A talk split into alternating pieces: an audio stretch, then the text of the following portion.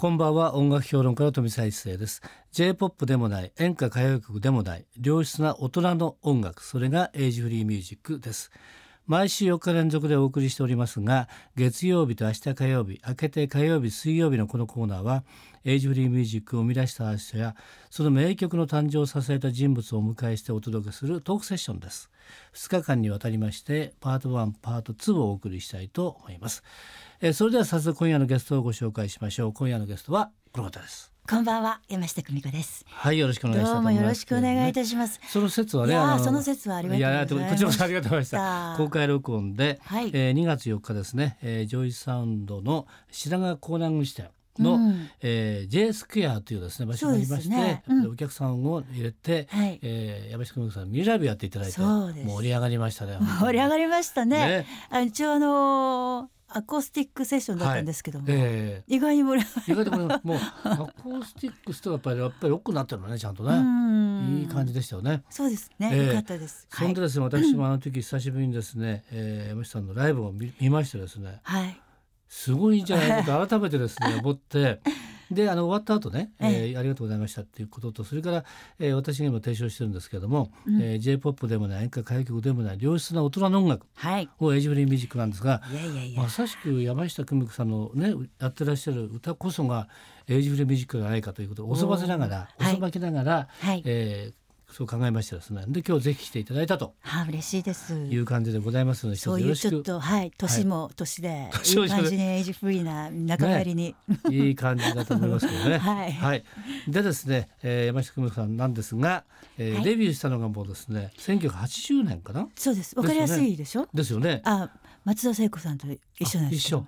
なるほどなるほど。よく言ってるんですけど。80年で35周年記念ということでねで、えー、今度は山下久美子オールタイムベストディンドンダンということで、はい、なんとですね、はい、えー、50曲入りの CD3 枚組そうなんですなんですね、えー、えー、これディスク1が、えー、18曲ディスク2が17、はい、ディスク3が15曲ってことなんですよね。うん、で、はい、ディスク1はバスルームから愛を込めて、うん、えー、からずらずらとね80年代なんですよ。来てますよね、はい、それからディスク2の方は「えー、 Lovin' You」からずらずらってきてて、うん、こちら山下久美子さんのまあ、ね、歴史を追ってみてからね。そうですね。そこちょっと90年な感じがですよね。ですね、えー、それを聞いていただくと今のこう流れが分かるんですが、はい、そのいいのがですねディスク3のところで、大沢良之さんとかねあと千秋真由美さんとか、山野清さんとか吉川浩司さんとかねいろんな方とコラボ出しをして。コラボはい。これが入ってこれがね結構面白いんですよ。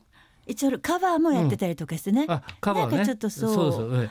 そうです、ね。あそう言っていただけると、ええ、これもなかなか、ね、洋楽で有名なカバーとかね、うん、入ったんですけどですから単なるやっぱりシングル曲とかヒット曲を集めたベスト版ではない、うん、ですよね、はい、しかもですね、えー、最後の14曲15曲目ディスク3の、はい、ここにはですね新曲2曲そうなんです。入ってるんですということは今の山下智子さんは何を考えてね、うん、何をしようとしてるのか、うん、ちゃんと分かるということなんですけれども。流れがあのそうですねデビューから今に至るまでっていうのがちゃんと、この3枚に詰まってまして、いや本当あの今回富澤さんにもあの書いていただいたライナーノーツ、はい、そうなんです。久しぶりに私大変感動、感謝感激。そうですか。はいありがとうございます。いやいやすごい遡っていろいろあの調べていただけたような感じがすごいですね。さすが。いやいやいや。で私もですねその1980年6月にね、はい、えー、山下久美さんがデビューした時その前とお会いしてるんですよね。そうですね。あれはね渋谷の喫茶店あたりだったんですがそうですかね。ちょっと。あの頃結構何回ご愛してたので、はいえ。ー、そしてですね当時なんかね、えー、相当しっかりあの頃書いてましたね。うん。ね、ちょっとその辺の資料とかあったので、うんうん、それ全部集めてきてなるほどなと。で今再構築したっていうのがね今回ライナーになってるんですけどもその中でです、ね、私が思ったことはですね、はい、えー、バスルームから愛を込めてっていうね、はい、これ、えー、記念すべきデビューシングルなんですけれども、うん。うん、あの時聞いた時よりも、今聞いたのがすごいピンとくるのね。だから多分35年前って私も結構若かったので。若かった。ですよね。なんですよ。だからそうなった時にねちょっとねこの辺の時にですね今言ってるねエイジフリーな感じっていうのは分からなかったと思う。うんうん、それで前回の登録の時にねイベントの時に生で聞いてて、すごい歌だこの歌と思って改めて今回聞いたんですよ。そしたら、えー「男なんてしゃぶんだま」とかあるじゃないですか、はい。素晴らしいの。ええ、そうこれはね多分ね二十歳そこそことかね。なかなかわからない。なっていうね、うん、分かってたまるか？あ、え。ー、分かんないですよね、えー、当時私もだから歌ってて二十歳でデビューだったんですけど、うんはい、あ21になってましたか、うんやっぱり分からなかったと思います、えー、でももう分からなくて、うん、もう一生懸命歌詞を伝えるっていうような思いで歌ってて、うん、それはそこで良かったっていう感じがしますけどもね,、ねえー、今聞くとさらに歌うとすごいなんかまあわかりますね。なんかよくわかるなって、えーうん、この感じわかるな多分ね僕いつも言ってるんですが歌ってのは生き物だからやっぱりね歌もどんどんどんどんこう生きてるじゃない、うん、だから今それがね、えー、山下さん自身もそうだし、ええ、で私もそうだし実際の皆さんもそうじゃない、うん、なんかそのねピタッとはまった感じがするんですよね。だからこの歌ね本当35年前のデビュー曲ですけれども、え、今またねここがなんか一番ね歌い手もいて私もいて実際の皆さんがいて、うん、3者が一番これ旬な状況で今ね、うん、この歌を聴いてるって状況があると思うんですよ。ねそうするとやっぱ山下久さんこれからですよもう今旬ですよっていう感じがね すごいしております。ありがとうございます。はい。あとですねこういうの3トナイト、G、DJ から言うとね、えー、シャンプー着たりね、赤道こましずっとこう行く行くじゃないですか。えー、で今回聞いてもう一つ新しく思ったことは、はい、なんか独特なリズムがあるってことですね。で多分ですねあの70年代前半フォークの時代でしょ？うん、で75年から後半にかけてはニューミュージックね。はい、で80年代入ってきて、えー、ポップス、うん、で、えー、85年からバンドブームですよね。だからフォークニューミュージックポップスロックの流れの中で、うん、やっぱりリズムが変わってきたと思うんですよ。うんうん、でその時に、うん、えー、やっぱりビートがね出てきてて、そしてどっちかというとねオンとオフってあるじゃないですか、はいはい、やっぱりフォークに響くらやっぱりオフ気味ですよね。あそうですね。ポップスビになってくるとどんどんどんどんオンになっていくんだけれどもオンビートになってって、うん、山下さんそこのねいいとこ中間取ってんだねきっとね。本当気づかなかったんですけども、という感じで今回聴いた時にねもうリズムが流れてくるとこの山下久美子だって分かるんですよ、えー、すごい。だから独特なものがあるような気がするのね。ちょっとそれまた踏まえてもう一度私も、ええ、頭から聞いてみたいなと思って じゃじゃちょっと研究していただいて研究しはい。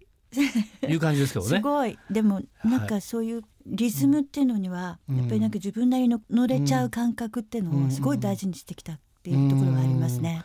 ね、それからあとそのリズムにどう乗るかっていうところがやっぱり、あの独特な歌い方、ね、山下久美子ブシってあるよ。ブシ。だからだから多分その、ね、リズムとそのそこに乗せて歌う方によって、自分の歌のスタイルできてるんじゃないですかね。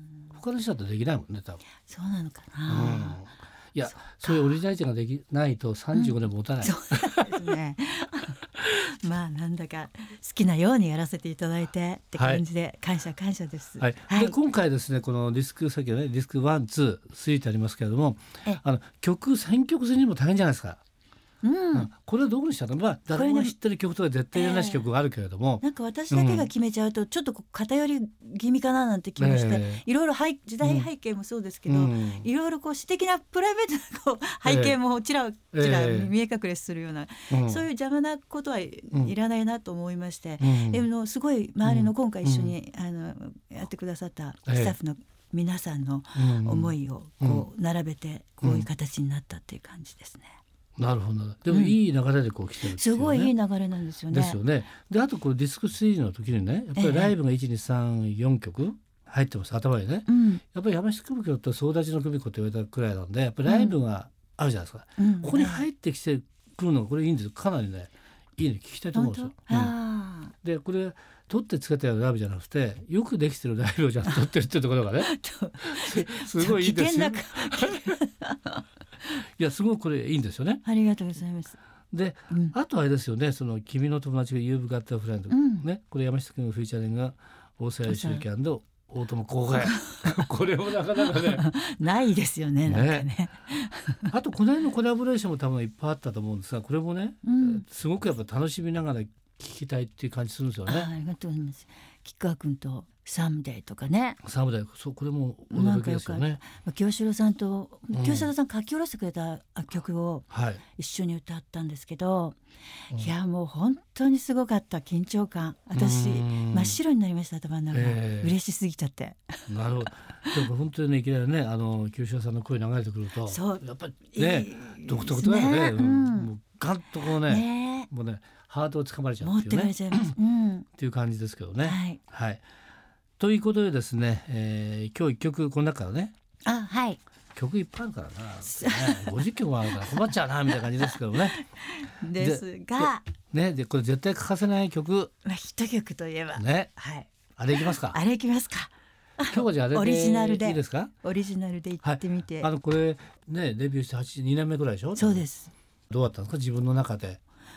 すごかったですね。このどんどん一人歩きしていってしまうような勢いがあって、うん、曲赤道小町が。はい。うんうん、でもなんかリリースした途端に一夜にして何かすごい人気者になっちゃってる私っていう感じで、えー、世界が全然変わっちゃってって、うんうん、いやこれどうしようみたいな、うん、ちょっと戸惑ってましたね、うん、でももう勢いに流されてる感じで、もうどこにいるのか、何をしてるのかわからないくらいな日々毎日赤道小町時を歌ってました。ということはいつの間にか総立ちの久美子っていうね。そうですね。キャッチコピーがついちゃったりしてね。うんうん、でどこ行っても受けねもうお客さん立っちゃってもね、うん、受けてっていう状況だったじゃん。そうですね。総立ちの久美子、うちょっとミッドナイト DJ の時に総立ちの久美子が誕生。って感じだったんで。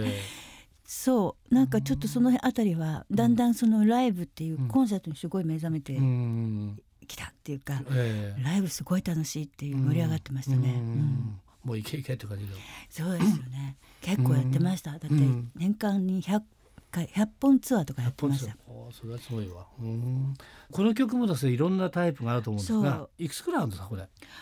記念版には入ってたりするんで、うんうんうん、まあその都度いろいろやってるんですけど、はい、最近じゃあちょっと大沢と一緒にあのボサでやってたりなんかもする、うんえー、だから56パターンぐらいは結構あるかもしれないですね。なるほどでもやっぱオリジナルを今回はじゃあ。はいでは曲紹介お願いできますかね。はい、はい、ではオリジナルでいってみましょう。赤道小町滝。